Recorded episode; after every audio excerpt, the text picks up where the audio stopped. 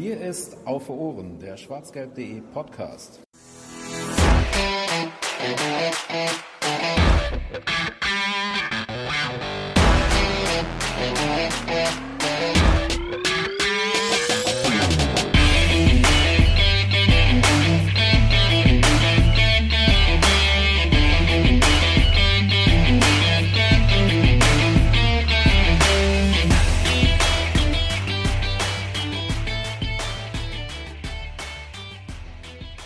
Paco Alcázar, nur du trägst einen goldenen Schuh, schenkst dem Gegner 20 Hütten ein. Paco Alcázar, nur du allein. Hallo und herzlich willkommen zur 34. Aufga Ausgabe. Warum verkack ich es jedes Mal? Von Auf den Punkt, dem schwarzgelb.de Podcast, ähm, beziehungsweise dem kleinen Spin-off des Podcasts Auf Ohren. Wir sind in diese neue Saison gestartet. Nicht nur äh, der BVB, sondern eben auch Auf Ohren und der Podcast. Und ähm, wir befinden uns gerade in einem kleinen Pilotprojekt, denn wir wollen in dieser Saison ein bisschen häufiger über die aktuellen Spiele oder die letzten Spiele reden. Und das versuchen wir heute in dieser kurzen Ausgabe von Auf Ohren. Und das dann möglichst regelmäßig immer so alle zwei Wochen haben wir dann mal angepeilt, beziehungsweise so zwei, drei Pflichtspiele in einen zusammenzupacken und ähm, dementsprechend dann ein bisschen tagesaktueller zu bleiben und bei den ganz großen regulären Ausgaben dann noch weiter ausholen zu können, als ihr das sowieso schon von uns gewohnt seid. An meiner Seite ist äh, wie häufig äh, der Jens aus Neuss. Hallo, schöne Grüße nach Neuss. Hallo, hier ist dieses Wochenende übrigens Schützenfest. Kommt alle vorbei. Es ist, naja, also cool wollte ich gerade sagen, aber eigentlich ist es nicht so. Aber egal, alle Leute freuen sich, weil es ist Schützenfest und Straßen sind gesperrt und Hallo nach, äh, nein, aus Neuss nach in die Welt hinaus. Hier ist immer Schützenfest im Sauerland. Irgendwo ist Schützenfest. immer ir- irgendwo Schützenfest. Ja, in, Neuss ja auch, aber das ist jetzt so quasi, da hat erst jeder Vorort sein Schützenfest und dann kommt das große Aha. Neusser Bürgerschützenfest, was dann tatsächlich auch das größte regionale Schützenfest Deutschlands ist. Ich weiß gar nicht, ob es überregional noch, also international noch größer ist. Es gibt noch eins in Hannover, aber das ist quasi so ein bundesweites Schützenfest. Das ist noch ein Ticken größer. Weiß ich ja, was Thomas Nowak dieses Wochenende macht. Ja, ich auch. also was ich, was ich weiß, also ich weiß das auch. Ich mache das nicht, weil Schützenfest kombiniert zwei Dinge oder die, die beiden Dinge, die ich am wenigsten leiden kann, und das ist Saufen und Laufen. Und deshalb bin ich raus. Ja, gut. Ähm, Jens ist da. Und äh, außerdem, und ich freue mich sehr, dass ich das in bald 20 Jahren schwarzgelb.de mal sagen darf, denn das wird wahrscheinlich auch nie wieder äh, passieren, aber schwarzgelb.de hat aktuell einen Praktikanten und den haben wir, oder der möchte auch direkt bei Auf Ohren dabei sein und deswegen haben wir heute nochmal Verstärkung gekriegt mit äh, Podcast Auf Ohren Debüt. Hallo an Georg. Ja, einen wunderschönen guten Abend, ja. Und hallo äh, aus, nicht aus Neuss und wir haben hier auch kein äh, Schützenfest, aber aus dem mittelhessischen äh, Gießen. Ähm, ja, guten Abend. Ja, guten Ganz Abend. schön, ganz, ganz schön weit aufgestellt hier, ja. Es, es heißt Georg, ne? Weil Fanny, Fanny spricht das mal so halb wie Genau, Georg ja. aus, aber so, ich denn- als würde das eh halb verschlucken. Entschuldigung. Ja, eigentlich nur so, wie man es schreibt, genau. Also ich habe auch schon zu Volker vorhin gemeint, äh, man muss nicht so eine, so eine italienische Version, so Ah, Georg oder sowas Georg. draus machen, sondern einfach das so ganz, ja, könnt ihr natürlich machen, aber äh, ich fänd's besser ohne. Ähm, genau, aber Georg äh, reicht dann völlig aus. Natürlich können wir das machen, du bist Praktikant, wir können alles mit dir machen. ähm, Ja, das ist. Ich habe auch schon überlegt, ob ich jetzt die, die Aufnahme nutze, um, um einen Hilferuf nach draußen zu senden, äh, weil ich irgendwie in der Schwarz-Gelb-Redaktion äh, äh, ge- gefangen genommen und schlecht Dann bist du behandelt ganz schnell werde, wieder aber raus. Nee, soweit alles gut. Ja, ja, wahrscheinlich, ja. Ich freue wir mich können jetzt. ja alles zensieren. Ähm, genau. bevor wir in Medias Res gehen, ähm, müssen wir uns noch bedanken. Und zwar bei Vollblut Andreas. Warum bedanken wir uns bei Vollblut, äh, Vollblut Andreas? Das habe ich auch schon wieder verkackt. Bei Vollblut Borusse Andreas. So, da bedanken wir uns. Warum bedanken wir uns beim Vollblut Borussen Andreas? Weil er schwarzgelb.de auf Steady unterstützt. Ähm, das bedeutet, er überweist oder, oder noch nicht mal überweist, er unterstützt monatlich schwarzgelb.de mit einem kleinen Betrag. Und hilft uns dabei, Serverkosten zu bezahlen, ähm, neues Equipment anzuschaffen für Podcasts und so weiter oder auch eben Portokosten zu bezahlen, wenn wir Headsets durch Deutschland äh, versenden und so weiter und so fort. Wer sagt, hey cool, das könnte ich eigentlich auch und so eine 2, 3, 4, 5 Euro im Monat hätte ich vielleicht sogar über, schaut einfach mal bitte auf äh, www.schwarzgelb.de slash unterstützen mit UE vorbei und ähm, dort wird werdet ihr dann geholfen, wie Verona Poth äh, in den 90ern mal zu sagen pflegte. Jo. Vor allem für uns dabei. Das ist ja das Entscheidende. Auch eben das vor allem. Genau. Okay, ähm, bevor wir zu den Spielen kommen, die ersten Pflichtspiele nach dem Supercup, den zählen, lassen wir ein bisschen raus und zählen ihn nicht, ähm, können wir über eine kleine News reden, die wir noch nicht im Podcast besprochen haben. Ist jetzt zwar schon ein paar Tage her, aber es gab ja noch mal einen Wechsel beim BVB.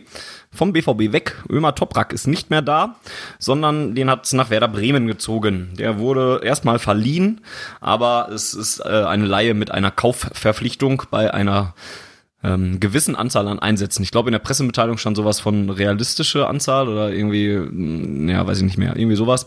Ähm, und dann wäre eine Ablöse laut Kicker ungefähr sechs Millionen Euro schwer. Ähm, ja, Georg, erste Frage doch. Ähm, da, ich schätze, es wird dich nicht so sehr überrascht haben, weil es sich ja angedeutet hat, vor allem Dingen, weil der Borussia Dortmund auch noch Spieler loswerden musste und Toprak ja auch einer der Kandidaten war. Ähm, wie schlimm findest du es denn, be beziehungsweise wie, wie schade, nachdem er im Supercup ja zum Beispiel eine ganz gute Leistung ähm, gezeigt hat? Mhm. Ja, das fand ich tatsächlich noch äh, irgendwie überraschend, ähm, dadurch, dass er dann da auch nochmal gespielt hatte. Ähm, und ähm, ja, dann der Transfer bekannt gegeben wurde. Aber an sich hat sich das, wie du sagst, ja schon länger angedeutet und ich konnte es ehrlich gesagt nicht so ganz nachvollziehen, wenn man da so mal ein bisschen ähm, ja in den äh, sozialen Netzwerken sich da die Reaktion zu angesehen hat. Ähm, ja, dass viele so ein bisschen auf diesem, ähm, auf diesem Trip waren, ja, wir müssen den behalten und äh, dann, falls wir doch nochmal Ausfälle haben und so, so dieses, ähm, ja, dieses Spielerhorten oder sowas. Ähm, gerade vor dem Hintergrund, was man dann ähm, jetzt auf Innenverteidigung auch, auch für junge Spieler halt hat. Also ähm, ich finde, das Totschlagargument äh, schlechthin ähm, ist jetzt auch einfach, dass man ähm, ja nicht wenig Geld für einen Balerdi ausgegeben hat.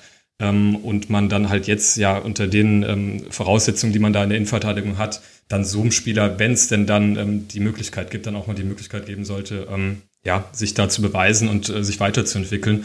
Ähm, von daher, ähm, ja, also ich, Gleichzeitig muss man sagen, ähm, Toprak war irgendwie so, so, so, so, so ein ungeliebter Spieler, habe ich mal mhm. gehabt. Also gar nicht jetzt so negativ gemeint, aber irgendwie einer, mit dem man oder mit dem die meisten nie so richtig warm geworden sind, der ja vielleicht auch nicht immer jetzt Riesenleistungen abgerufen hat, ähm, aber ähm, ich habe jetzt da so an sich, ähm, kann ich jetzt nichts Schlechtes über den als Spieler sagen ähm, und auch als Typ, gut, vielleicht ein bisschen blass geblieben, kann ich jetzt auch nicht so viel zu sagen. Ähm, aber so sportlich finde ich das, ähm, ja, wie gesagt, vor dem Hintergrund, dass man irgendwie Sagadu und Balerdi dann da hat, ähm, finde ich das völlig in Ordnung. Also fünf Innenverteidiger ähm, scheint mir dann doch ein bisschen, bisschen vieles Guten zu sein. Ne? Genau, wir haben, äh, kann man ja mal kurz aufzählen, wir haben Mats Hummels äh, neu verpflichtet, ähm, wir haben Manuel Akanji für die Innenverteidigerposition, wir haben dann Axel Sagadu äh, als schon einen jungen Nachrücker, würde ich mal sagen. Baleri hast du gerade selber schon angesprochen, sind schon vier Innenverteidiger. Und ähm, ein Julian Weigel, der die Position ja dann auch in der letzten Saison häufig schon gespielt hat. Und dann äh, mit Ömer Toprak noch den fünften, respektive vielleicht in Klammern sechsten oder so zu haben, wäre schon ein bisschen viel gewesen, oder Jens? Ja, ja, ich bin da ein bisschen ähm, hin und her gerissen. Denn ich fand tatsächlich, äh, dass Umatorak hier ein, ein, bisschen schlechter wegkam, als er wirklich war. Ähm, ich glaube, das hat mit so Situationen zu tun, in denen ähm, nicht nur Favre, sondern auch einer von den mannigfaltigen Trainern davor ihn spät eingewechselt haben, um einen knappen Vorsprung zu halten und das dann nicht geklappt hat. Paradebeispiel wird wahrscheinlich das 3-0 gegen Hoffenheim sein, wo man das Gefühl mhm. hatte, oh, jetzt bringt der, jetzt bringt der Toprak, jetzt gibt er auf quasi. War so in dem äh, direkten Stadionumfeld von mir immer äh, der Witz, der, der, gemacht wurde, aber das zeigt ja, was, was Georg gerade sagte, was das für ein Standing hatte. Und das, das wurde ihm, glaube ich, nicht ganz gerecht. Ähm, war immer ein absolut einwandfreier Charakter, hat sich hier, glaube ich, sehr wohl gefühlt, hat nie gemeckert. Ähm, und ich glaube, wenn man dann sich das Spiel gegen den FC Bayern anguckt, sicherlich auch Potenzial gehabt, immer noch ein, ein sehr, sehr guter Bundesliga-Innenverteidiger zu sein. Ähm, der, auch, auch wenn es oft nicht so aussieht, rein von seiner Haarpracht her, ja sogar noch jünger ist als Mats Hummels. Und ähm, als, als wirklich einen richtigen dritten Innenverteidiger, der dann mit Akanji vielleicht auch auf einem Niveau ist, hätte es mich jetzt nicht geärgert, wenn wir ihn behalten hätten. Ähm, aber ja, Leonardo Balerdi und dann Axel Sagadou sind ganz gute Argumente, das nicht zu tun. Ähm, und natürlich ich glaube, auch. das, das ist halt äh, echt das Hauptargument. Ne? Also, die, dass man denen nicht noch den, den dritten Innenverteidiger vor die Nase setzt. Ich gehe davon aus, dass wenn äh, Toprak, der glaube ich nicht zwingend weg wollte, ja, es gab ja irgendwie auch immer Gerüchte mit ähm, Sassuolo war es glaube ich aus Italien, ähm, wo ich immer gedacht habe, nee, das wird nichts. Und dann kam halt Nuri mit Werder um die Ecke und dann ging es sehr schnell. Ähm, aber ich glaube, wäre Toprak geblieben, hätte man Balerdi vermutlich verliehen. Und ich habe immer noch so ein bisschen im Hinterkopf, dass das vielleicht die sinnvollere Variante gewesen wäre, weil er dann wahrscheinlich mehr Spielzeit bekommen hätte als bei uns. Bei uns ist äh, Leo Balerdi vierter Innenverteidiger. Das heißt, bis er überhaupt mal auf dem Platz steht, muss schon einiges passieren. Und ich glaube, er kommt halt jetzt auch in dieses Alter oder ist in diesem Alter, wo er spielen muss, spielen muss, spielen muss. Ich glaube, du kannst halt als Spieler in gewissen Jahren nicht immer nur lernen, weil du auf hohem Niveau trainierst, sondern du musst halt auch auf hohem Niveau spielen. Und in dem Fall wäre es vielleicht These, die nie bestätigt oder falsifiziert werden wird, sinnvoller gewesen, Toprak zu behalten und Balerdi auszuleihen. Aber ich äh, bin jetzt auch nicht totunglücklich. Ich glaube, das können wir am Ende der Saison ein bisschen besser bewerten, wenn wir dann sehen können, wie viele Spiele Balerdi dann tatsächlich hier gemacht hat. Weil bei so Leihgeschichten, das habe ich zumindest immer noch so im Hinterkopf auch, wie, wie ob es vielleicht einen Unterschied macht, ähm, wo man auch trainiert. Ne? Also ob man jetzt bei den Vereinen trainiert, wo man dann ja auch vielleicht irgendwann dann, dann nochmal hin zurückkäme, wenn man dann verliehen ist, wo man auch spielen möchte dann irgendwann. Sprich in dem Fall Balerdi eben beim BVB, ob das dann nochmal einen Unterschied macht oder ob der halt irgendwo in Mainz oder weiß der Geier wo trainiert oder sowas. Da, das habe ich zumindest im Hinterkopf, ohne genau bewerten zu können, ob das tatsächlich einen Unterschied macht. So vom, vom Trainingsniveau noch nicht mal unbedingt, sondern auch so von Sachen wie, ja, dann sieht man im, beim, beim BVB oder in Dortmund halt zumindest auch die tägliche Arbeit von, von so einem Spieler. Mhm. Ähm, ich glaube, das kann auch schon mal ein Unterschied Ja, und auch vielleicht für ihn selbst. Ja, auch, auch für ihn selbst würde ich sagen. Ähm, ich glaube, vielleicht gehe ich da auch ein bisschen zu optimistisch ran, aber das ist ja nicht so schlecht, wenn du jetzt beispielsweise mit so einem Mats Hummels jeden Tag dann auf dem Trainingsplatz stehst. Ähm, von dem du natürlich nicht nur lernst, wenn du mit dem zusammen Fußball spielst, in einem, Pflichtspiel oder so, sondern natürlich auch einfach im, im ganz normalen täglichen Profileben. Ähm, und dann wäre vielleicht auch die Frage, ähm, ob dann die Tatsache, dass jetzt dann ähm, Toprak äh, ja, weggegeben wurde ähm, und man jetzt ja so hör, gehört hat, dass es jetzt nicht unbedingt von ihm ausging, ob das halt auch ein Indiz dafür ist, dass ähm, auch so ein Balerdi unabhängig davon, ob sich jetzt da irgendwie einer verletzen müsste oder so, ähm, ja doch dann vielleicht so nah irgendwie ähm, ja, an der Aufstellung irgendwie gesehen wird, dass er vielleicht auch unabhängig davon ja, sich Einsatzzeiten irgendwie ähm, ausrechnen kann, unabhängig davon, ob jetzt dann irgendwie da noch große Ausfälle zu verzeichnen sind. Ähm, passend dazu, ich glaube, das kam jetzt erst vorgestern oder so raus, äh, Nominierung für die Nationalmannschaft in mhm. Argentinien. Ähm, da scheint man ja auch offensichtlich äh, was von dem Jungen zu halten. Leider konnte man ja wirklich noch nicht viel hier von ihm sehen. Ähm, aber für mich äh, scheint das alles irgendwie so sehr vielversprechend zu sein, was einfach die Entwicklung von Balerdi angeht. Und wäre ja vielleicht äh, schön, wenn wir irgendwie dann so, keine Ahnung, zur, zur Winterpause irgendwie sagen können, ähm, dass ähm, man irgendwie vor der Saison gar nicht so wusste, wie man die Rolle von ihm einzuschätzen hat und er am Ende dann irgendwie doch, äh, ja, ich will jetzt nicht sagen durchgestartet ist, aber da irgendwie so, so einen gewissen Platz sich da erkämpft hat. Ich glaube, das wird, wird ein sinnvollerer Zeitpunkt sein, das Ganze tatsächlich äh, zu bewerten. Immer Toprak übrigens, ähm, um das Ganze noch rund zu machen, hat äh, beim BVB in den zwei Spielzeiten, in denen er da war, war nur zwei Jahre da, ne? Ja, äh, übrigens 51 Spiele absolviert. Also zeigt auch eigentlich, dass er jetzt hier gar nicht so so äh, aussortiert war. Ne? Vor allen Dingen in der ersten Saison 17, 18 hat er 26 Einsätze in der Bundesliga gehabt. Ähm, ja, letzte Saison wurde es dann bekanntermaßen ein bisschen weniger. Fand auch teilweise das, was Jens gesagt hat, dass er ein bisschen unter Wert weggekommen ist. Beziehungsweise Georg war es ja auch, der das ähm, auch angesprochen hat. Jo, so viel dazu.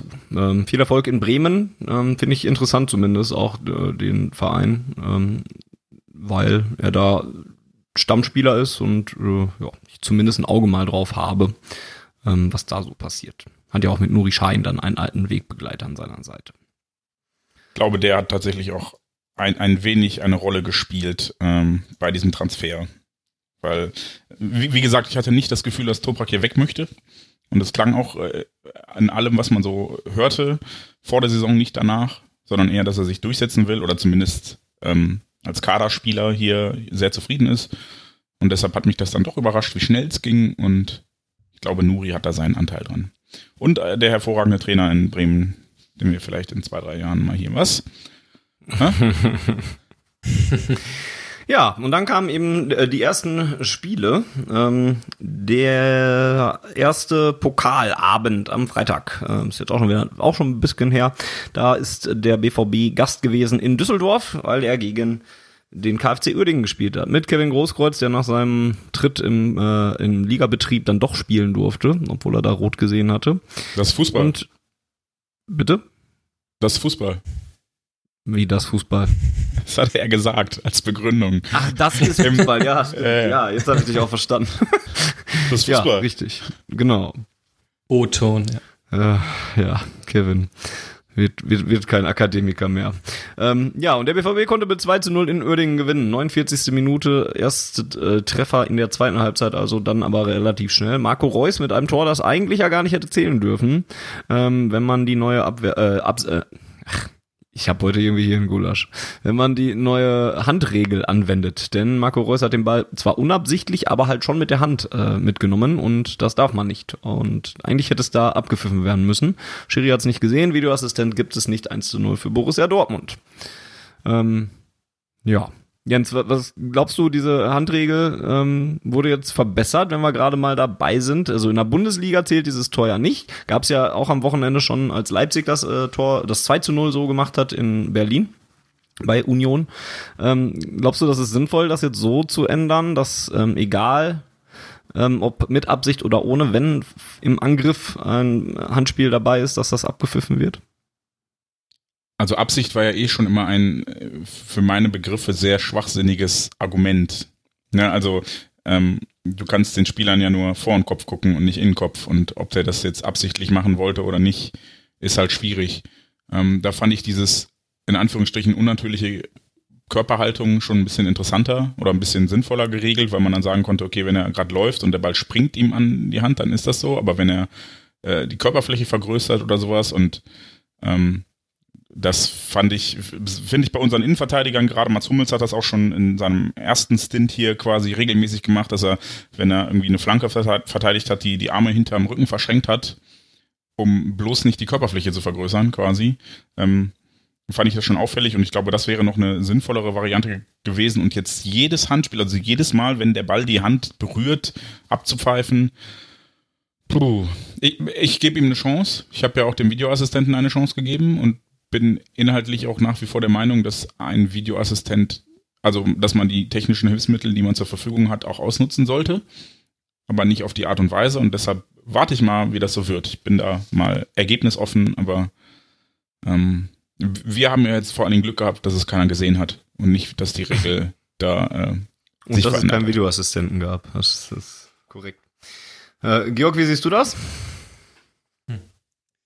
Ich muss tatsächlich mich äh, mal outen, äh, dass äh, was, was so, ich nenne es jetzt mal Regelkunde, ähm, also ich weiß schon, wie, wie Fußball funktioniert, aber ähm, ich weigere mich so ein bisschen, so äh, sei es jetzt ähm, diese ganze Video-Assistant-Geschichte, als auch ehrlich gesagt die ein oder andere Handregelauslegung, ähm, das so zu nah an mich ranzulassen, weil es irgendwie so Themen sind, die, die mich meistens ziemlich nerven, ehrlich gesagt.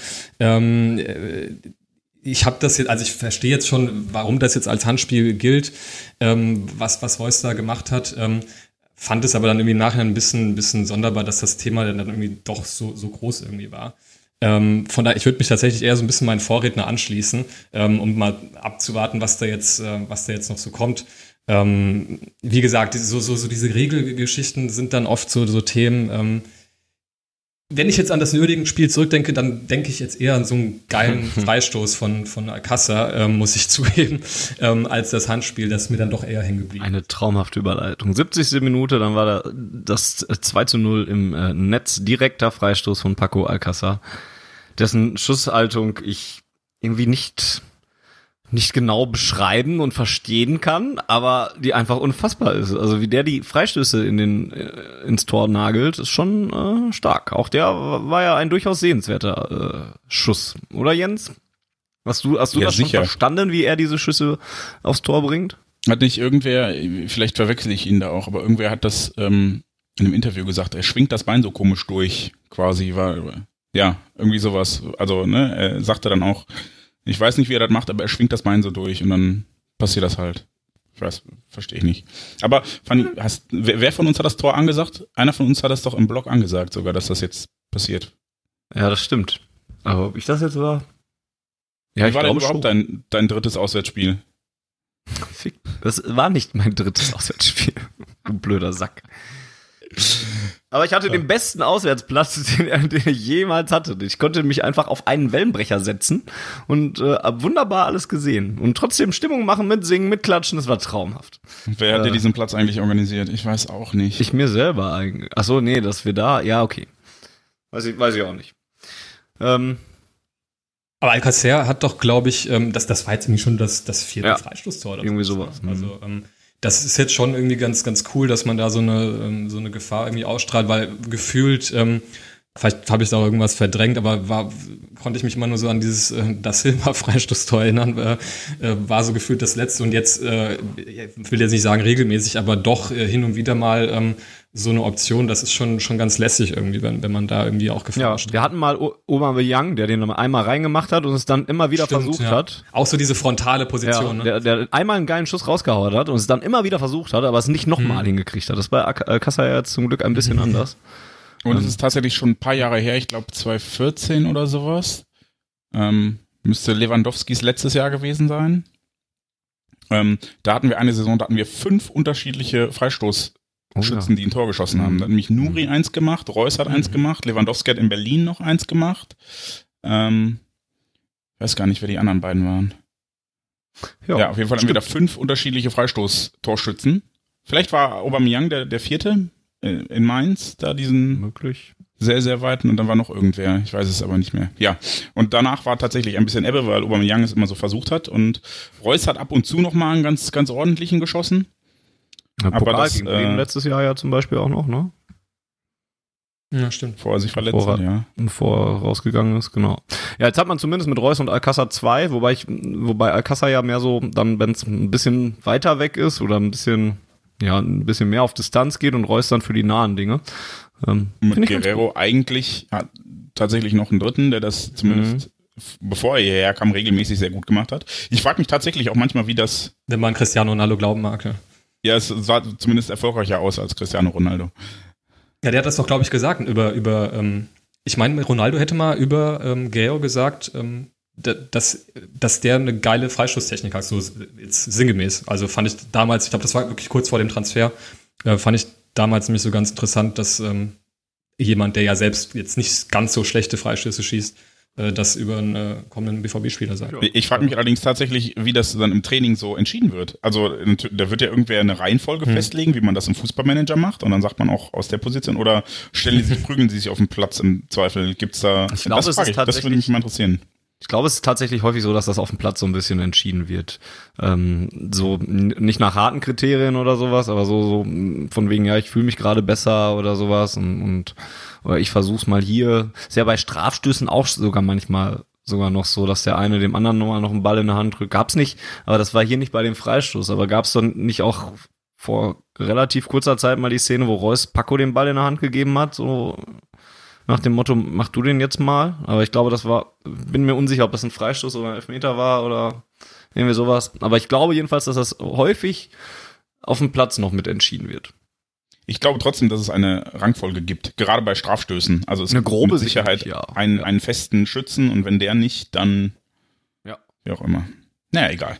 Ja, war ähm, äh, das Gesamtspiel nochmal ein bisschen in die Betrachtung zu zerren. Ähm, Mhm. Ein Geduldsspiel, das ich tatsächlich so, so ähnlich auch erwartet hätte. Also der, der KfC hat das zeitweise sehr, sehr betoniert verteidigt, um mal irgendwie die Beton anrühren Phrase mit einzubauen. Ähm, ich weiß gar nicht, ob sie nicht zeitweise sogar mit allen Mann hinterm Ball waren, aber zumindest Stimmt, immer immer mindestens wieder, acht, ja. acht oder neun. Also ich Ja. glaube, dem einen vorne gehabt, der mal ein bisschen so gewuselt hat, was ja dann auch zu dem einen großen Bock von äh, unserem Neuzugang geführt hat.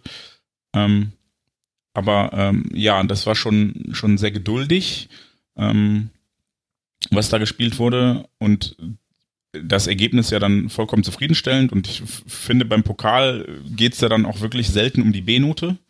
Ähm, Fanny, wir haben, glaube ich, im Blog noch gesagt, oder du hast im Blog gesagt, dass der, der Favre-Fußball dich, dich wahnsinnig macht, weil die halt immer so noch, noch mal einmal querlegen und noch mal auf die bessere Schussposition warten und sowas, während du immer, wenn der Ball 30 Meter vom Tor war, schon schieß gebrüllt hast.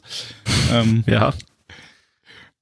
aber ja, das Ergebnis äh, gibt ihm ja bisher recht. Und ähm, wenn wir dann über diese, diese exorbitanten Expected Goals Zahlen sprechen, die der BVB immer hat, dann liegt das ja auch daran, dass er das Favre halt sagt, schießt nur dann, wenn ihr in wirklich in einer guten Position seid. Mhm. Und das hat der BVB gegen den KfC ganz geduldig gemacht.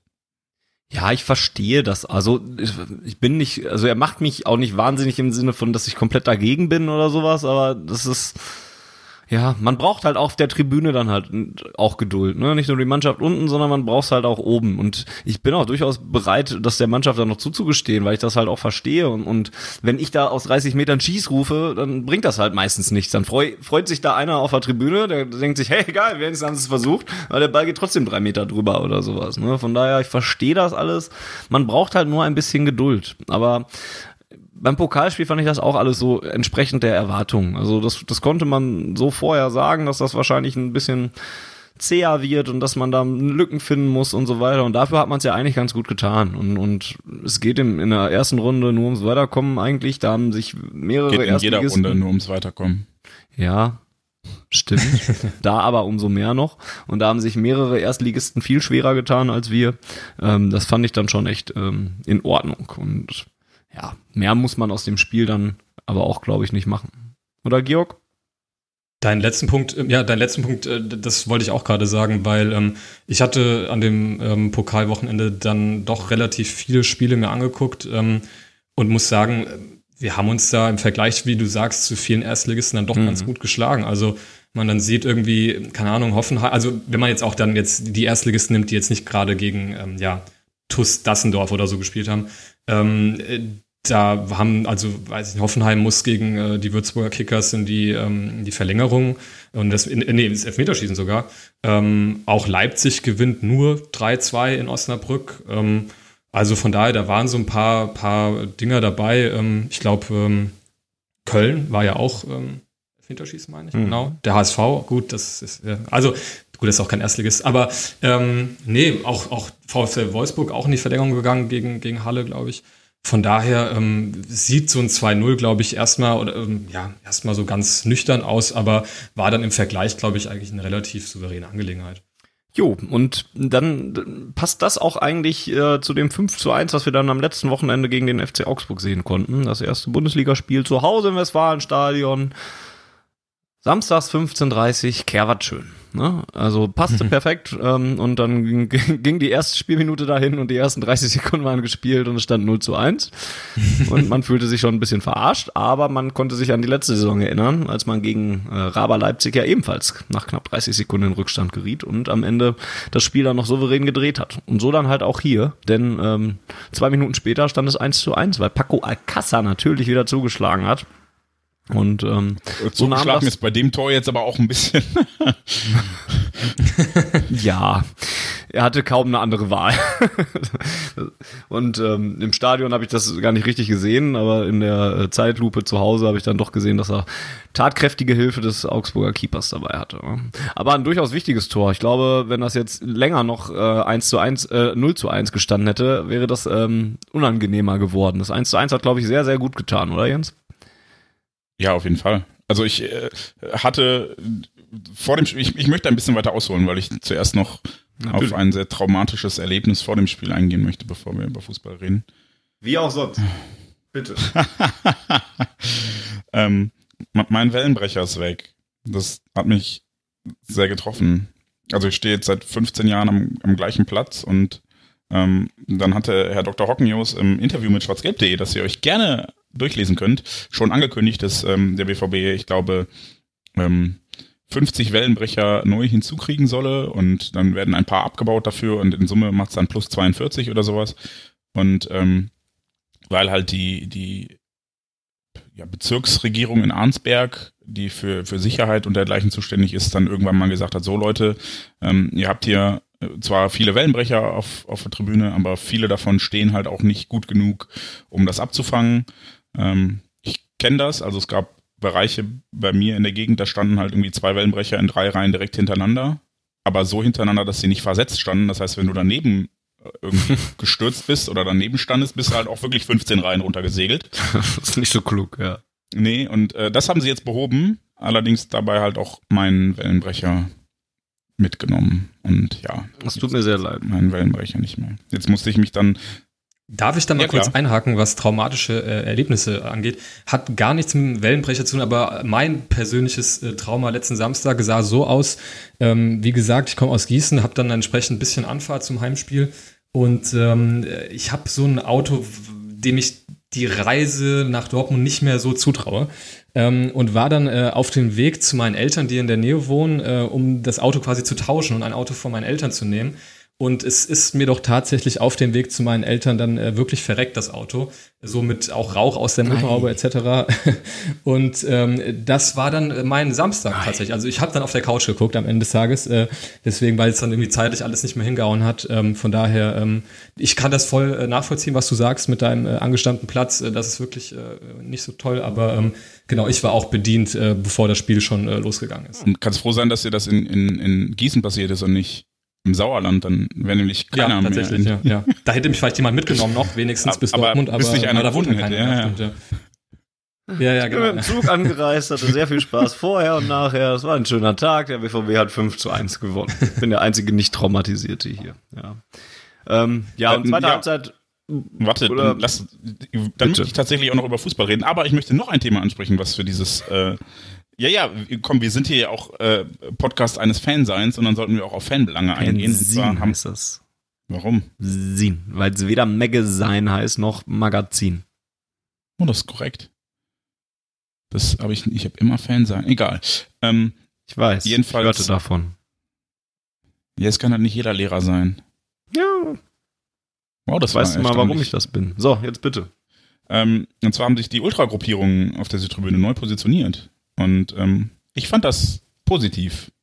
Erstmal möchte ich sagen. Das, der eine Punkt ist, ähm, ich wurde dann im, im Zuge dieses. Magst du noch kurz erklären, wie sie sich neu positioniert Ja, ja, ja, Moment. Ähm, ja, okay, ich fange so rum an, hast recht. Ähm, und zwar ist es so, dass ähm, vorher The Unity in Block 12 stand, quasi in der vom Spielfeld aus gesehen linken Hälfte von Block 12 und äh, Desperados und Judobos in der vom Spielfeld aus gesehen rechten Hälfte vom Block 13, ähm, so dass sie quasi zwischen den beiden untersten Mundlöchern standen und äh, jetzt stehen dann The Unity quasi zwischen den beiden Mundlöchern und äh, Desperados und Jubos sind auf die andere Seite des Mundlochs im Block 13 gewandert, um einfach die ähm, Fläche die, die Breite quasi, die die Ultragruppierungen auf der Tribüne einnehmen, ein bisschen größer zu machen, um damit äh, mehr Leute, die dahinter stehen, äh, zu animieren. Man könnte quasi sagen, den Fächer etwas weiter auffächern, indem man einfach eine größere Basis bildet unten. Und ähm, weil ich dann im Zuge der Wellenbrecher-Geschichte auch auf Twitter ähm, darauf angesprochen wurde, dass es ja scheißegal ist, wo ich stehe, weil ich ja Fahnen vor mir habe. Das hat sich dadurch tatsächlich ein bisschen entspannt und ich habe alle Tore gesehen und das war ein sehr schöner Tag, abgesehen von wow. diesem Trauma, ähm, dass ich jetzt seit 15 Jahren, also einen neuen Platz habe, nachdem ich 15 Jahre auf dem alten stand. So, Fußball. Ja, ich glaube, das 1 zu 1 war sehr wichtig in der Situation. Ähm, ich äh, hatte ehrlich gesagt beim Gegentor nicht das Gefühl, dass das jetzt gefährlich ist oder sowas, weil ich schon, ähm, man hat es auch der Mannschaft irgendwie angemerkt, das war so, ja und? Also die haben das so, so schulterzuckend hingenommen, da war kein, keine hängende Köpfe oder so, sondern das ging einfach so, alles klar, dann machen wir halt weiter. Und ähm, ich, ich glaube, das Spiel beim KFC war da auch so ein bisschen, hat ein bisschen darauf vorbereitet, dass man geduldig sein muss. als Fan auch. Und ähm, natürlich hat das früher eins zu eins dann geholfen, um zu wissen, okay, jetzt geht's eigentlich wieder von vorne los und jetzt kommt dann die geduldige Phase, weil ich äh, auch dachte, dass erstmal eine Aufholjagd beginnen würde und dann vielleicht man die gegnerische Mannschaft auch ein bisschen mürbe spielt. Ähm, Deshalb war das natürlich wichtig und äh, dann auch gut gemacht. Äh, aber der BVB hat ja dann tatsächlich in der Folge auch sich weitere Chancen herausgespielt. Also auch wenn die Tore erst in der zweiten Halbzeit wirklich fielen, ähm, war es ja nicht so, als hätte der BVB in der ersten Halbzeit schlechten Fußball gespielt, während der FCA eigentlich äh, vielleicht, äh, ja, ich fand die nicht mal so gefährlich wie den KFC.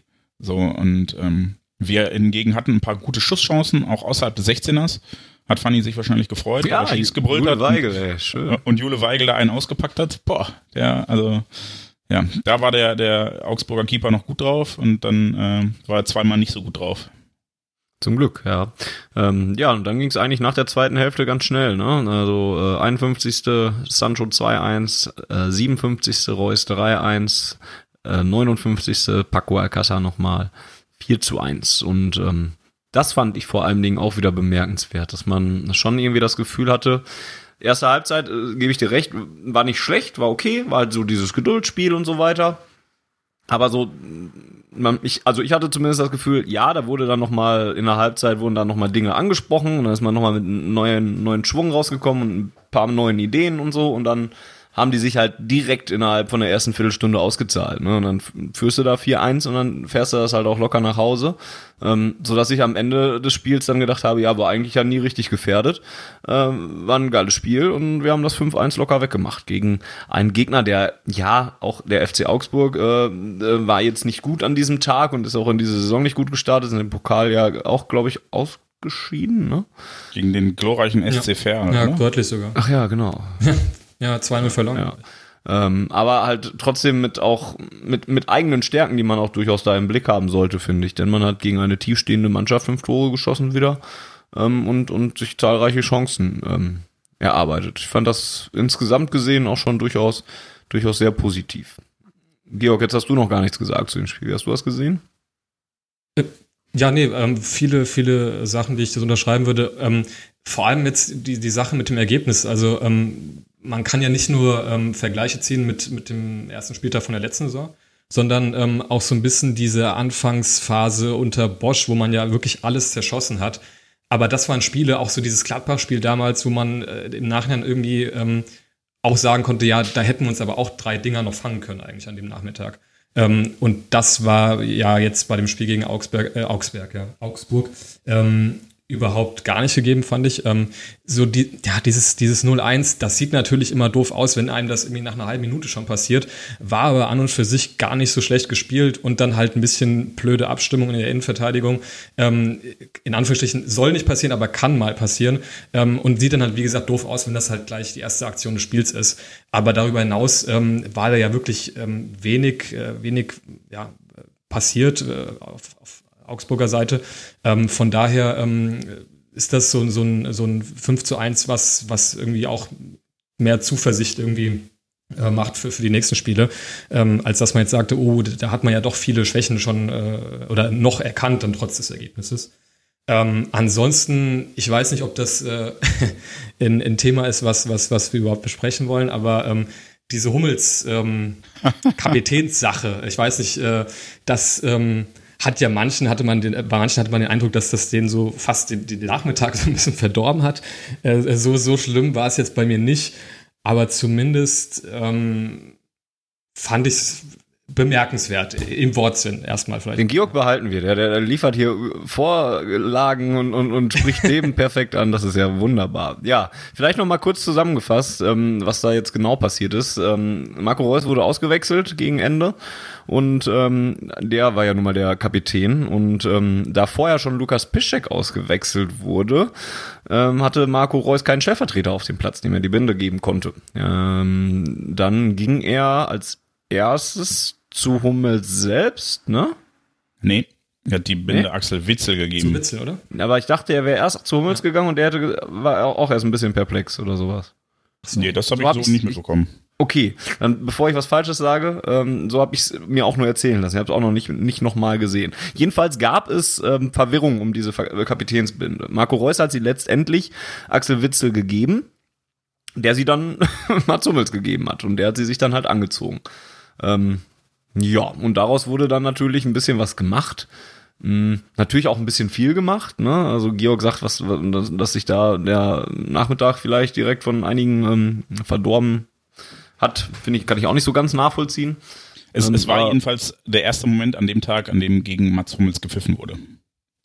Ja, Ah ja, okay. Das hat, hat man im Fernsehen jetzt nicht so gemerkt, aber wurde dann Ja. tatsächlich. Ja, ja. Also vorher aber auch ähm, nicht war es so dann, viel, ne? Nee, nee, aber äh, vorher fand ich es erstaunlich. Ich dachte, es Ja. gäbe irgendwas und es wurde Ja. tatsächlich ähm, nicht thematisiert, augenscheinlich von der Tribüne, zumindest nicht hörbar. Und das war dann der Moment, wo es dann das erste Mal Pfiffe gab, wo man gedacht hat, okay, äh, nee, der, also, ähm, und das ist dann auch so ein bisschen, ich, ich will nicht sagen, ich, also ich, ja doch, ich kann es ein Stück weit nachvollziehen. Ich würde halt nicht pfeifen, weil ich A, physisch nicht drauf habe und B, ich halt nicht pfeife. Aber ähm, ich konnte es halt ein bisschen nachvollziehen, weil ich, gla- ich glaube, der Gedankengang dahinter war so, okay, wir haben das jetzt geschluckt und wir haben uns auf die Fresse gehalten, aber das geht jetzt zu weit. So. Ähm, Ja. Ich glaube, man musste halt irgendwie, also ich habe mir auch Gedanken drüber gemacht und finde es persönlich auch nicht so toll. Man muss dann halt, glaube ich, irgendwie zwei, oder da wird einem dann wieder als Fan so, so, eine, so, ein, ja, so ein Umstand bewusst, dass das, was man halt so als Fan für Ansichten und Einstellungen hat, ähm, halt zu einem großen Teil nicht das widerspiegelt, was dann in so einem Kader und in so einem Verein äh, wirklich abgeht. Weil ähm, natürlich unser Eins würde dann ähm, sich hinstellen und sagen, dass wir mehr mit so einer Kapitänsbinde verbinden als nur äh, ja, die, den Stellenwert eines Spielers in der Kabine, sondern dass das ähm, ja, dass es halt nochmal ein besonders herausragender Repräsentant von Borussia Dortmund sein soll, der natürlich dann als Spieler mehr verkörpern soll als nur einen gewissen sportlichen Wert, sondern halt auch gewisse Werte darüber hinaus äh, verkörpern soll. Ähm, aber da wird einem dann halt bewusst, dass, ähm, wenn wir das so finden, ist das, ist das eine Sache. Aber dass man, äh, glaube ich, ähm, ja, nicht drum herum reden muss, dass so ein Hummels äh, da jetzt nach Dortmund zurückkommt und sowohl bei den Spielern, ähm, die er schon kennt aus der letzten äh, Dortmunder Zeit, die er hier hatte, als auch bei den neuen Spielern halt einfach ein absolut hohes Standing zu haben scheint. Ähm, und sich das dann auch in solchen Aktionen eben widerspiegelt, wenn so jemand dann auf dem Platz die Kapitänsbinde bekommt. Von daher, ich glaube, ähm, so wie ich ihn auch jetzt nach den Spielen ähm, in Uerdingen und äh, oder in Düsseldorf gegen Uerdingen und, und jetzt gegen Augsburg wahrgenommen hat, ähm, wie er sich gegenüber der Tribüne verhalten hat, glaube ich jetzt auch nicht, dass er selbst damit so hundertprozentig glücklich war, äh, weil er sich ja doch irgendwie dann auch nach den Spielen immer so ein bisschen im Hintergrund gehalten hat und jetzt nicht, äh, ja, da auf dem Bierkasten vor der Süd stand und die Humber angestimmt hat. Von daher, das habe ich schon so zur Kenntnis genommen, dass er, glaube ich, wirklich, ja, da sich erstmal zurückhaltend verhalten möchte und schon weiß, dass es da vielleicht auch ähm, Leute gibt, die ein bisschen Probleme mit seiner Person haben. Ähm, von daher ist das vielleicht auch insgesamt einfach ein bisschen unglücklich gelaufen und zumindest nichts, was man, glaube ich, ihm jetzt so anlassen soll. bin da bei euch beiden im Prinzip. Also ähm, ich habe persönlich habe mich da bisher noch nicht so dran gerieben, muss ich sagen. Habe aber gerade so überlegt, mh, wenn er jetzt von Anfang an, also in einem Spiel äh, nächste, wenn er jetzt morgen in Köln ohne äh, Reus und ohne ähm, Piszek spielen müssten und er würde dann auf einmal die mit der äh, Binde einmarschieren, dann fände ich glaube ich schon wieder ein bisschen komischer, weil ich ver versuche oder ich, ich hänge dieses wer diese Kapitänsbinde nach einer Auswechslung kriegt, gar nicht hoch. Gerade wenn nur noch fünf Minuten so zu spielen sind. Die, die muss halt einer haben und dann kriegt die halt irgendwer in die Hand gedrückt oder sowas. Und wer das da jetzt macht, ist mir gar nicht so fürchterlich wichtig. Und deswegen habe ich mich in dem Moment nicht so dran gestört. Ähm, ich finde aber vor allen Dingen, dass es halt sportlich sehr viel zeigt, beziehungsweise sportlich und mannschaftstechnisch sehr viel zeigt. Ne? Eben, dass er da, das ähm, sofort eine Rolle übernimmt. Das mit dieser Erwartung oder mit diesem Anspruch kam Mats Hummels, glaube ich, auch und deswegen wurde er verpflichtet. Ähm, er ist ja auch sofort in den Mannschaftsrat gekommen, der ja nochmal verkleinert wurde von sechs auf vier Spieler jetzt nur noch. Ähm, und da ist er auch einer von denjenigen, die mit da drin sind, neben Piszczek, Reus und ich versuche gerade auch den vierten nachzugucken. Weigel. Ich hätte jetzt Witzel gesagt. Ich glaube, der ist rausgeflogen, Witzel gesagt, ja. Nee, ich glaube, Delaney ist rausgeflogen. Letztes Jahr, Akanji war auch, war auch dabei. Vielleicht ist der auch noch Jahr. drin. Ruhrnachrichten haben was dazu geschrieben, Jens. Übersuch, versuch doch mal.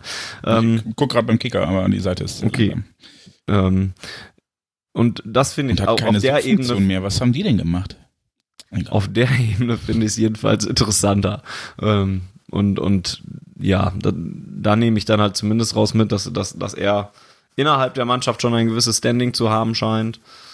Auf der Tribüne wird er das nicht nochmal kriegen, wie er es mal hatte in Dortmund. Aber ja, aus, aus der Geschichte jetzt gegen Augsburg mache ich mir erstmal weniger. Ähm, aber ich glaube, wenn er mit der Binde starten würde, würde ich mich tatsächlich mehr aufregen. Da würde ich tatsächlich dann nochmal denken, ne, finde ich jetzt nicht so geil. Das wird im Fall ähm, Reus und Piszek nicht da aber passieren, denn ähm, der Mannschaftsrat besteht aus, wie wir richtig zusammengewürfelt haben, Kapitän Marco Reus, Stellvertreter Lukas Piszek, Mats Hummels und Axel Witzel und Mats Hummels ist dritter BVB-Kapitän bzw. zweiter Stellvertreter. Ähm, mit der, also mit der Randnotiz äh, fand ich da noch ganz interessant, dass der Mannschaftsrat in diesem äh, Fall nicht gewählt wurde, wie es bei den meisten Bundesligisten der Fall ist, sondern äh, vom Trainerteam äh, bestimmt wurde. Das fand ich auch noch ganz interessant. Ja. Wobei ich gar nicht so weiß, wie sinnvoll. Also, ich kann das gar nicht, alles gar nicht so bewerten, aber eigentlich fände ich es ja sinnvoller, wenn man den Rat auch wählt, oder? Weil der soll doch Bindeglied so zwischen Trainer und Mannschaft sein und sowas. Und, und wenn das dann irgendwelche Leute sind, ähm, die einfach so vom Trainer dann bestimmt werden, finde ich seltsam zumindest. Vielleicht ich würde dem Trainer jetzt einfach mal zutrauen, da auch ein bisschen ein Gespür für zu haben. Und gerade ja. wenn er, wenn, wenn der Mannschaftsrat Bindeglied sein soll, ähm, wir, wir haben dann, glaube ich, äh, über die, die Sportpsychologen, ah nee, das war in einem anderen äh, Zusammenhang, das war gar nicht hier, aber ähm, da mal ganz, ganz gut drüber gesprochen, dass es ja wichtig ist, zum Beispiel, weshalb der BVB vielleicht auch ähm, oder, oder andere Sport, Sportler so ein bisschen mit diesem, nehmt euch doch einen Psychologen, ein Problem haben, ist, dass wenn so ein Psychologe von einem Verein bestellt wird, dass der ja dann irgendwie zum Verein gehört und nicht mehr zum Spieler. Und ich glaube, wenn du sagst, äh, der Mannschaftsrat soll Bindeglied sein, dann muss natürlich auch der Trainer entsprechend ähm, da sein Einverständnis zu geben. Deshalb, ja, so, so eine Mischform wird es ja im Zweifel sein. Also ich glaube nicht, dass äh, der Trainer jetzt, keine Ahnung, einen Spieler in den Mannschaftsrat schieben würde, wo er genau weiß, dass das anecken würde. Umgekehrt glaube ich auch, dass ähm, die Mannschaft nicht Spieler wählen würde, nur um den Trainer anzuecken. Mir ist gerade, ich wollte gerade ein anderes Wort sagen, aber dann dachte ich, nein, das sage ich jetzt nicht, das wäre, würde sich nicht ziehen. Ja, also ähm, ich, da, da wiederum mache ich jetzt nicht so ein großes Bohai daraus. Und ich fand auch mhm. ähm, dann, wie du sagtest, wer die Binde da am Ende nimmt, relativ egal. Aber ich kann halt nachvollziehen, dass man dann sagt, okay, wir haben jetzt die Kröte geschluckt, dass der wieder da ist und wir fanden das nicht geil, weil man somit sich halt auch vor seiner Rückkehr gegenüber insbesondere den aktiven Fans jetzt nicht immer ähm, nicht immer ideal verhalten hat. Ich erinnere mich auch, es gab auch ein, zwei Spiele, ähm, noch bevor er gegangen ist, da ist er quasi direkt in die Kabine gelaufen. Das kam auch nicht so gut an, weil er sauer war aus irgendeinem Grund auf sich oder worauf auch immer. Aber ähm, das fiel halt damals auf und deshalb kann ich schon verstehen, dass man jetzt sagt, okay, ähm, wir nehmen das hin, aber das sollte dann vielleicht auch nicht so weit gehen. Und dann finde ich das, was äh, Georg gesagt hat, wirklich sehr treffend. Ähm, dass es da halt einfach die Innensicht und die Außensicht gibt. Und von außen finden wir Fans halt uncool, wenn da Leute Kapitän sind, die wir als nicht würdig erachten. Ähm, die Mannschaft hat aber wahrscheinlich ein ganz, ganz, ganz anderes Bild darauf und einen ganz anderen Blick. Und wenn ich mir alleine die, die Worte von Witzel jetzt im Kicker nochmal durchlese, ähm, der auch sagt, wie wichtig Hummels ist und was für ein hohes Tier und wie glücklich er ist, dass, dass jemand mit so einer Erfahrung und so einem Standing und so einer Ausstrahlung da ist, ja, dann wird die Mannschaft da ja augenscheinlich kein Problem mit haben. Von daher, ja, ja, ist das dann halt auch irgendwie. Ich, ich kann verstehen, dass jemand das doof findet, aber das kann ich ein großes auch. Thema also sollten nach wir nach einem 5 zu 1 nicht draus machen. Ja, nachvollziehen kann ich das auch. Also, das hat mich zumindest nicht überrascht, sagen wir es so. Aber wo wir gerade bei Mats Hummels sind, ähm, gibt es noch anderthalb Sachen. Ähm, das eine ist eine Frage bei Twitter, aber da gehe ich gleich drauf ein. Ähm, das andere äh, ist, äh, mir ist jetzt tatsächlich sowohl beim KfC als auch gegen Augsburg zweimal aufgefallen, dass er leider einen relativ großen Bock drin hatte, obwohl er eine sonst sehr gute Partie gemacht hat. Mhm. Und gerade gegen den FCA fand ich dann interessant, da haben wir auch in der Redaktion intern äh, sehr lebhaft darüber diskutiert. Ähm, hat er dann vom Kicker eine 1,5 bekommen, wo dann einige gesagt haben, ja gut, gegen den FCA, die vorher gegen Ferl rausgeflogen sind und offensiv nicht, nichts auf die Kette kriegen, kann man ja eigentlich gar keine 1,5 kriegen, weil er wurde als Innenverteidiger nicht gefordert und hatte halt diesen einen großen Bock drin, wo er irgendwie 30 Meter vor dem Tor den Ball verliert und der Stürmer dann alleine aufs Tor zuläuft.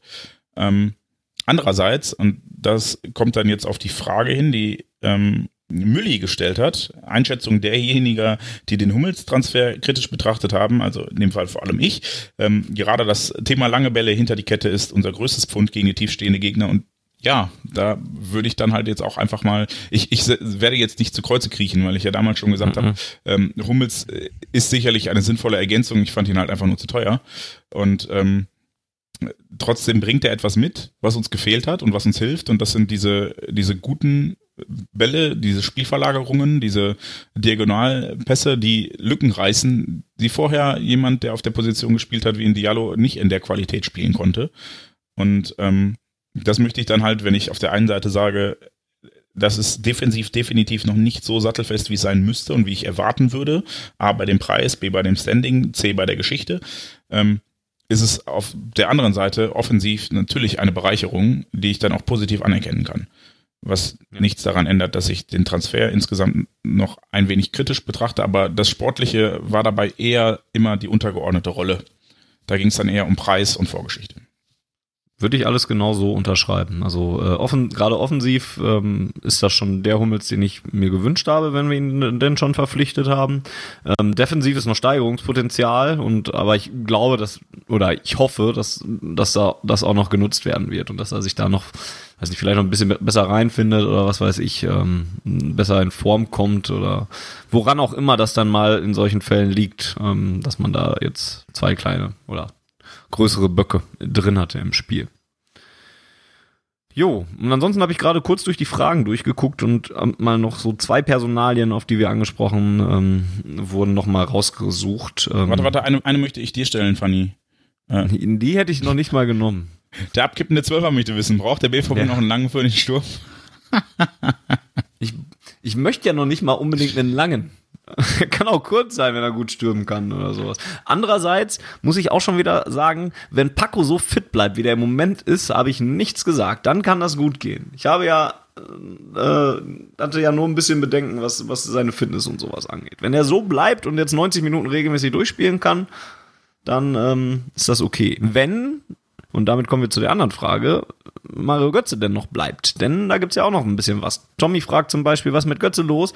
Finde ein Pochen auf das Gehalt nach seiner Rückkehr dreist. Oder ist es wie in der vergangenen Saison und er wird seinen Platz noch finden? Georg, da darfst du jetzt mal als erstes drauf antworten. Ja, Götze. Das ist natürlich auch wieder von Hummel zu Götze.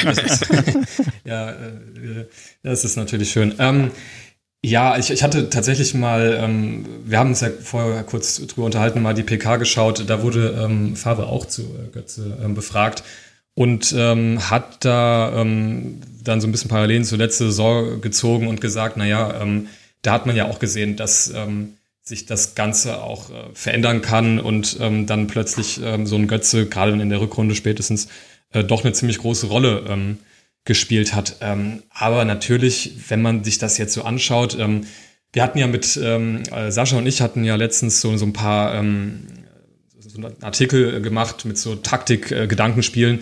Äh, ähm, da ja, kann man sich schon fragen, wo jetzt genau der Platz von, von Götze auch bei, den, bei der derzeitigen Form etwa dann von ähm, Alcázar ähm, so sein soll. Ähm, also im Sturm sehe ich ihn da irgendwie nicht mehr so richtig, ehrlich gesagt. Ähm, wie gesagt, vor allem bei, bei Kassa muss man ja auch jetzt sehen, dass dieses eine große Fragezeichen, was bei dem ja immer so ähm, im Raum stand, nämlich, ähm, ja, wie, wie viel kann der überhaupt spielen, bisher wirklich gar kein Problem zu sein scheint. Ähm, also ähm, da hat man jetzt nicht den Eindruck, dass, dass man den irgendwie nur 70 Minuten auf dem Platz lassen kann. Ja, und ähm, wenn man dann äh, ihn nicht im Sturm aufstellt, dann äh, ist es äh, ein bisschen weiter drunter natürlich jetzt auch ein bisschen voller noch geworden, äh, wenn man jetzt äh, dann noch einen Hazard äh, verpflichtet hat. Bei Brandt weiß ich jetzt auch noch nicht so ganz sicher, wo der letztlich spielen soll. Ähm, von daher, ja, also ich hätte ehrlich gesagt wenig Bock, dass jetzt dieses Götze-Thema so, so, ähm, ja, so heiß ähm, gekocht wird wie letztes Jahr in der Hinrunde. Das war ja schon wirklich ähm, maximal nervig zwischenzeitlich. Ähm, Aber gleichzeitig kann ich es verstehen, ich glaube, das hatte Watzke gesagt, ähm, wenn man jetzt noch über ähm, Transfers spricht, äh, dass man bei Götze ähm, sich da jetzt auch, glaube ich, ähm, jetzt dann nicht bemühen würde, den jetzt um jeden Preis noch in der nächsten Woche irgendwie loszuwerden. Wenn man jetzt äh, sagt, man kann sich da ähm, auch was jetzt künftige Verträge, Gehaltsforderungen etc. angeht, da nicht wirklich jetzt nicht wirklich einig wird, ähm, wird man, glaube ich, jetzt einfach so in die Saison gehen und ähm, ja, dann, ich weiß nicht, habt ihr Ideen, wo, soll der jetzt so spielen, wenn, wenn, wenn alle so die Form jetzt, ähm, die man jetzt so ein bisschen andeutungsweise ist ja noch früh in der Saison gesehen hat. Ähm, ja, gut, er hat jetzt ja 20 Minuten gespielt, hat Faber, glaube ich, auch gesagt. Ähm, ist jetzt nicht so, dass er überhaupt gar keine, keinen Platz im Kader äh, mehr hat. Aber ähm, ich sehe ihn jetzt da auch tatsächlich eher von der Bank in Zukunft. Ja, also äh, mal, mal ganz davon abgesehen, dass nicht jeder Spieler seine Form so lange halten wird, fürchte ich. Äh, haben wir zumindest letzte Saison leidig erkennen müssen. Äh, macht der BVB ja hoffentlich irgendwas an die 50 Spiele diese Saison. Und ähm, da, da wird das schon äh, Situationen geben, wo auch Mario Götze spielt und dann im Zweifel auch im Sturm, hat, glaube ich, Favre heute nochmal gesagt, dass er ähm, auf der neuner Position neben ähm, Paco und Götze auch noch Larsen und Hazard sieht die das spielen können, was dann ähm, der, der Frage, ob der BVB noch einen langen für den Sturm braucht, ein ziemlich deutliches Nein entgegenschallt. Äh, ähm, also das ist, glaube ich, tatsächlich die Position, wo Götz am häufigsten spielen wird, aber ich glaube auch, dass er auf der 10 oder diese neuneinhalb, die Reus spielt. Ja, gerade defensiv ist es ja ganz oft so, dass wir dann quasi 4-4-2 spielen ähm, und Reus zusammen mit Paco anläuft. Ich glaube, auch das kann Götze sehr gut. Ähm, ja, und ich glaube, er, er wird schon seine Spielzeit kriegen. Ähm, wo, wo ich Tommy, der die Frage gestellt hat, ein bisschen verstehen kann, ist, dass ähm, ja, das natürlich ein bisschen Unverständnis hervorruft, denn äh, Mario Götze jetzt auf ein, ein augenscheinlich sehr hohes Gehalt pocht. Ähm, wenn man dann mehr ansieht, auch, finde ich. Also wenn, wenn man in der letzten, ja, er hat eine gute letzte Saison gespielt, wobei das auch schon zu viel ist eigentlich, ne? Hat eine gute Rückrunde, Hinrunde gespielt. Ja. Ja, Saisonhälfte, gute Saisonhälfte gespielt und und sich dann hinzustellen und sagen, ja okay, da möchte ich jetzt hier aber auch 10 Millionen, ähm, dem Vernehmen nach muss man ja auch immer sagen, dann finde ich das schon echt hart. Also nach all dem, was er jetzt beim BVB auch schon durch hatte und, und wo er mal nicht gespielt hat und wo er auch mal mit seiner Krankheit unterstützt wurde und was weiß ich nicht allem, sich dann und Klar, da ist auch ein bisschen Gehaltspoker und so mit dabei, wie man das halt so in Ver äh, Verhandlungen dann auch macht und so. Aber wenn das so, wie es berichtet wird, gemacht wird, dann puh, ey, Leute. Und dann weiß ich auch echt nicht, was, was das beste Ergebnis ist, wenn die jetzt sich nicht einigen können und Georg hat es ja gerade angesprochen, in zwei Wochen das Transferfenster schließt und der immer noch einen auslaufenden Vertrag hat. dann geht er nächstes Jahr ablösefrei Jetzt kriegt man noch Kohle für ihn. Auch viel, wer bezahlt wie viel für ihn? Weiß ich auch nicht. Genau, die, die Frage würde ich dann an der Stelle nämlich tatsächlich mal stellen. Also wer bezahlt denn ja, wie viel eben. für den? Wir haben bei André Schöle gemerkt, wie schwer es ist, jemanden loszuwerden. Also wirklich. Und wo soll er nächstes Jahr sonst ablösefrei hingehen? das ist ja dann, dann ja, aber das ist ja dann im Zweifel nicht unser Problem. Ne? Nee, also, ein bisschen ähm, schon auch. Aber ich glaube, das ist in der Summe auch das, warum der BVB, glaube ich, da ähm, jetzt anders als bei Guerrero zum Beispiel relativ entspannt ist, weil man halt sieht, ähm, ich glaube, du kriegst den jetzt äh, eh nicht für, für wirklich viel Geld verkauft. Und die, die werden sich wahrscheinlich auch sagen, naja, ähm, mal angenommen, der hält jetzt wirklich, koste es was wolle, an diesen Gehaltsforderungen fest. Ähm, wenn Mario Götze sich sportlich jetzt nicht ähm, auf so ein Terrain bewegen will, äh, dass er jetzt zu, nach China wechselt oder, oder sonst so hin, ähm, ich würde, also würden jetzt nicht wahnsinnig viele Vereine einfallen, die in der Champions League eine Rolle spielen, die so ein bisschen auch über Gruppenphase hinausgehen, ähm, die den jetzt verpflichten und dem auch das Gehalt bezahlt. Also da gehe ich maximal noch so in Richtung, weiß ich nicht, so, so, so, so, so, so was Inter Mailand-mäßiges oder so. Äh, Ribéry hat es ja jetzt auch zu, zu Fiorentina geschafft, aber ähm, spielen keine Champions League. Ähm, also ich sehe ehrlich gesagt nicht, wo er dann, wer ihm dieses Geld bezahlt einfach. Ähm, von daher ähm, wird sich wahrscheinlich der BVB sagen, na ja, ähm, der, der kann ja diese, wie gesagt, wenn das alles so stimmt, auch mit diesen Gehaltsforderungen, das ist ja auch immer so eine Sache. Aber ich glaube, ich werde auch relativ entspannt, weil ich würde einfach mal vermuten, ähm, selbst wenn man sich dann jetzt nicht einigt, ähm, dann wird es spätestens nächstes Jahr im Sommer dann ähm, beim Malgötz halt so Reality-Check geben und dann sieht man halt, ähm, ja, wer und ich glaube, dass, wie gesagt, nicht wirklich viele dafür in Frage kommen, wenn er sich sportlich so auf dem gleichen Level bewegen will, wer ihm dann sowas überhaupt zahlen würde. Ich, ich möchte nur, also ich will auch gar nicht für Verständnis werben an der Stelle, weil ich tatsächlich jetzt nicht so großer Mario Götze-Fan bin, wie man vielleicht aus den letzten Jahren Podcast weiß. ähm, aber ich kann schon ein Stück nachvollziehen, wenn ähm, dir jemand das Gehalt kürzen will, um einen tatsächlich relativ großen Teil ne, dass, dass das im ersten Moment für Unverständnis, zu Unverständnis führt. Und das ist ja auch dann so ein Stück weit Wertschätzung. Ne? Also ich glaube, da geht es gar nicht um, äh, wie viele Nullen bleiben am Ende auf meinem Konto, sondern was sagt das aus über mich? Und ähm, da fand ich das Reality-Check gerade ganz schön. Ich glaube, dass das ist das Problem bei Mario Götze an der Stelle, dass er da mal realisieren muss, was sein, sein Wert für diese Mannschaft und seine Position in dieser Mannschaft ist. Und ich glaube, das ist auch das, weshalb er gerade dann, also ich glaube, es geht gar nicht so sehr ums Geld. Ich glaube, das Geld ist ein Argument, aber vielleicht möchte er auch einfach erstmal erfahren, wo er steht in dieser Mannschaft und ob er hier überhaupt regelmäßig und viel zum Einsatz kommt oder eben nicht. Denn ähm, ja, zwar letzte, letzte Halbsaison war er vermutlich unstrittig bester BVB-Spieler. Ähm, aber ja, dass, dass man dann nach sehr vielen Einkäufen auch bei, bei Borussia und nachdem Paco super fit aus der äh, Sommerpause kommt, erstmal wissen will, bevor man verlängert, okay, wo stehe ich überhaupt? Nicht nur finanziell. Natürlich kann er sich jetzt für äh, 10 Millionen irgendwo nach China begeben oder hier auf die Bank setzen, aber vielleicht möchte der auch einfach Fußball spielen und wartet deshalb jetzt gerade und ist deshalb so ein bisschen zögerlich, dass er sagt, ja, vielleicht, also wenn, wenn ich hier merke, dass ich hier Platz habe, dann mache ich das und wenn nicht, dann nicht. Und dann ist er vielleicht auch bereit, auf ein bisschen zu verzichten, um einzusehen, okay, ich äh, spiele sportlich auch von der Bedeutung für diesen Verein nicht in einer Liga mit Reus und Hummels und ich glaube, das sind dann schon die, die zwei Großverdiener, dann vielleicht auch noch Witzel, weiß ich gar nicht, ob der so viel mehr verdient. Ähm, und ich glaube, äh, deshalb ist man beim BVB dann auch gelassen, weil da glaube ich, ich, ich glaube, man hat so das Gefühl, okay, wenn, also in der Not werden wir uns schon einig, aber Mario möchte vielleicht gerade einfach nicht in der Form. Ähm, und das ist, glaube ich, ein Unterschied zu Guerrero, ähm, was jetzt dann die, die, die gute Überleitung auch von Georg schon wieder war. Ist herausragend, Fanny, den müssen wir echt behalten. Ja, ja. Ich will euch nicht die Überleitung wegnehmen, das ist äh, immer so, so wilde Gedankengänge. Aber bitte, dann lass uns noch kurz, äh, und ich, Jens, ich meine wirklich kurz, äh, dann kurz die Gedanken zu Guerrero äh, und ähm, die Chancen, dass er jetzt noch bleibt oder was mit ihm jetzt so passiert, wiedergeben. Dann fang an, Jens, kurz. Ich weiß gar nicht, ob es um Chancen oder Risiken geht. Ähm, ich kann jetzt nur meine Wünsche äußern und wenn, wenn wir einen Rafael Guerrero haben, der so spielt wie gegen den FC Bayern, dann würde ich mich freuen, wenn er verlängert.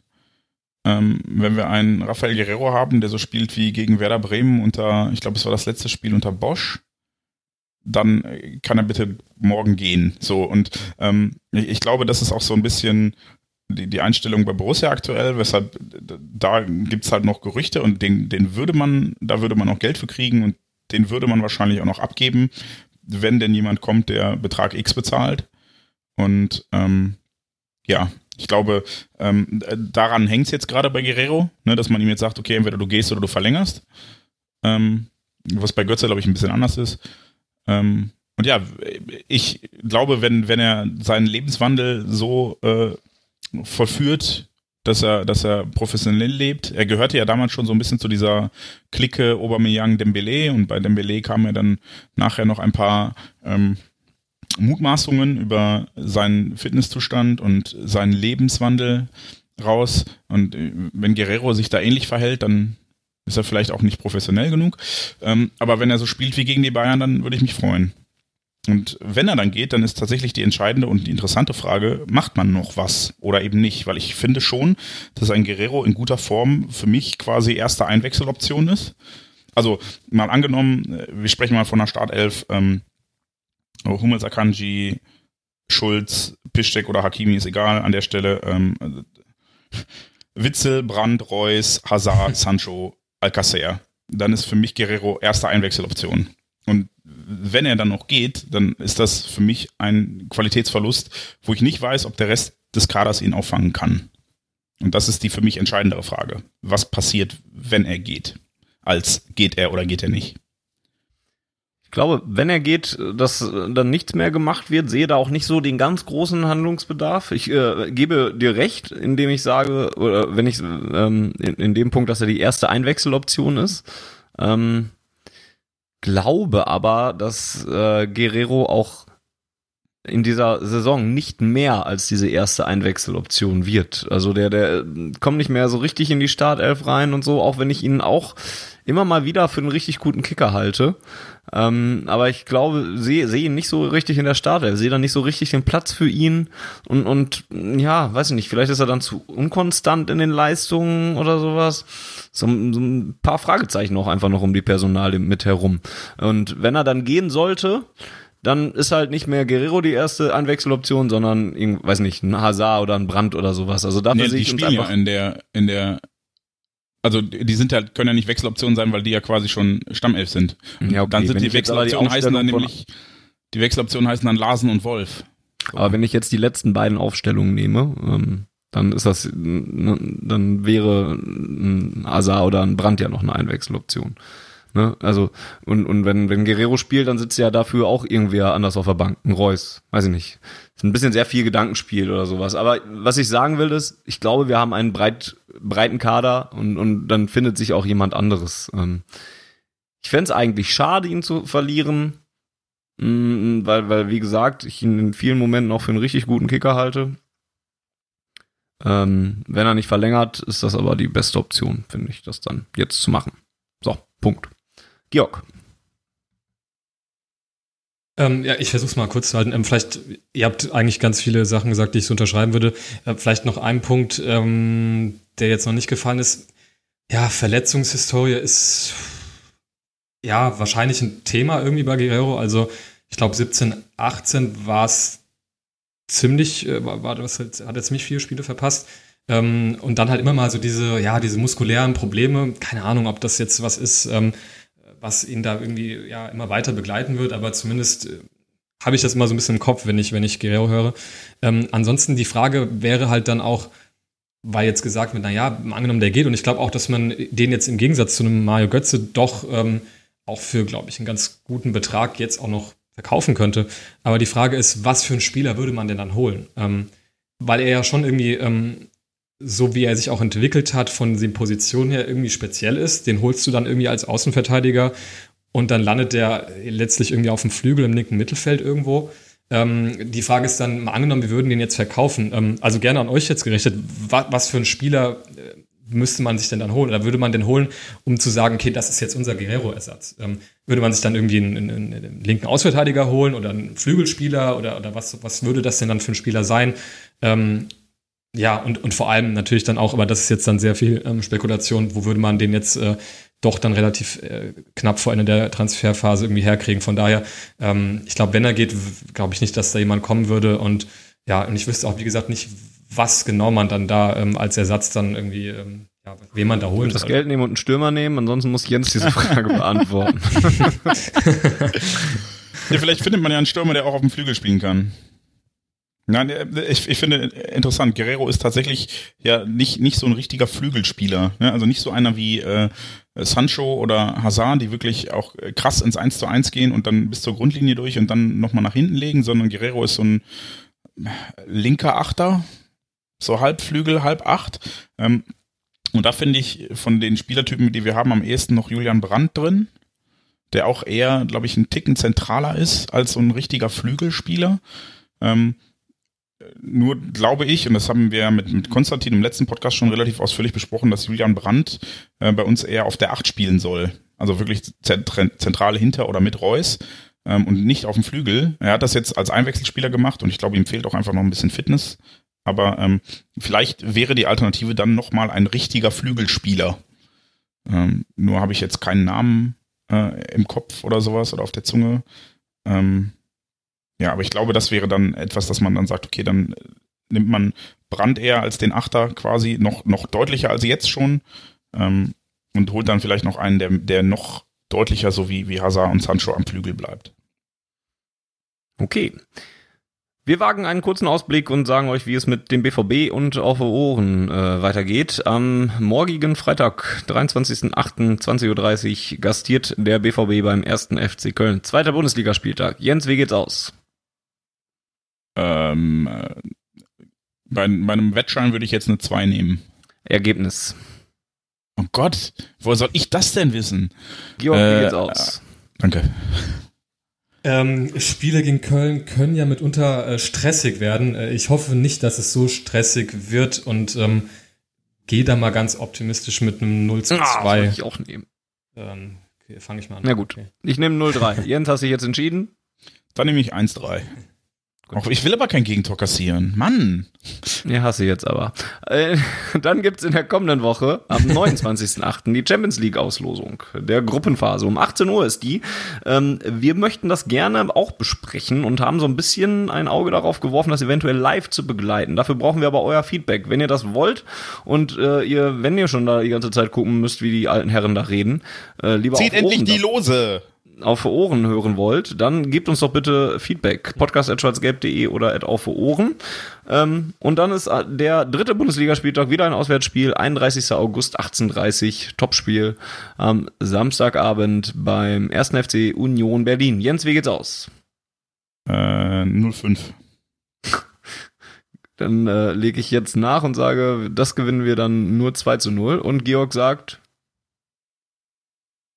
ich würde auch so zu 0, 3-0, würde ich jetzt mal sagen. Die haben ja wirklich, das war schon nicht so gut, was die gespielt haben gegen Leipzig, muss man leider sagen. Ich hätte es ihnen ja gern gewünscht, ich glaube alle irgendwie, aber ja, das war Wenn, schon, schon schräg. Wenn Nevin Subotic auf der Bank lässt, hat nichts anderes verdient. ich, ich ärgere mich sehr, dass wir nicht Fannys drittes Auswärtsspiel in seinem Leben zum FC Union machen werden. Und dann sind wir in der 36. Kalenderwoche und äh, reden wieder über die nächsten, die nächsten Spiele und die nächsten ähm, ja, Begegnung rund um Borussia Dortmund. Ich bedanke mich bei euch fürs Zuhören für die 34. Ausgabe von Auf den Punkt die den Titel gelungener Auftakt äh, tragen äh, wird. Es sei denn, Volker ärgert mich jetzt und nennt sie ganz anders. Dann kann ich da nichts für. Feedback hinterlasst ihr, wie gerade schon gesagt, bitte bei podcast.schwarzgelb.de oder bei Twitter at auf Ohren. Bei YouTube in den Kommentaren. Äh, abonniert uns bei iTunes, Spotify, Deezer und wo auch immer es alles äh, zu machen ist. Ähm, Unterstützer äh, werden, haben wir am Anfang drüber gesprochen, schwarzgelb.de slash unterstützen. Ähm, dann möchte ich mich ganz herzlich bedanken bei Georg, der seine Debütausgabe als Praktikant hier ganz wunderbar ähm, hinter sich gebracht hat. Vielen Dank und ähm, auf ein Wiederhören, würde ich sagen. Ja, danke euch gerne wieder. Ihr habt es mir äh, sehr, sehr leicht gemacht tatsächlich. Ähm, und dann wünsche ich euch draußen schon mal ein schönes Wochenende mit einem Auswärtssieg des BVB in Köln. Und ähm, die letzten Worte hat wie immer der Mann, der nicht zum Schützenfest gehen wird, aber trotzdem aus Neues kommt. Tschüss. Vielleicht gehe ich doch zum Schützenfest, nur um dich zu ärgern. Vielleicht gucke ich mir auch nur das, das Feuerwerk am Dienstagabend. ja, ähm, wir, äh, ich drücke die Daumen in Köln und in, in Berlin und vielleicht hören wir uns zur Champions League Auslosung. Bis dahin lest schwarzgelb.de. Tolle Artikel, unter anderem von Georg. Ähm, ein sehr schönes Interview von Sepp mit Marcel Schmelzer. Ähm, ja, lest es, unterstützt uns. Vielen Dank fürs Zuhören, sagt es allen weiter und her BVB.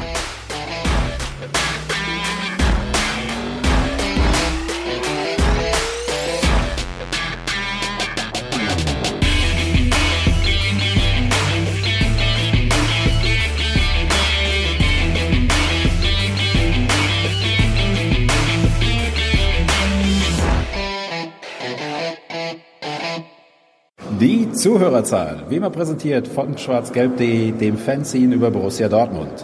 Auf Ohren bedankt sich bei 19.009 Zuhörern ausverkauft.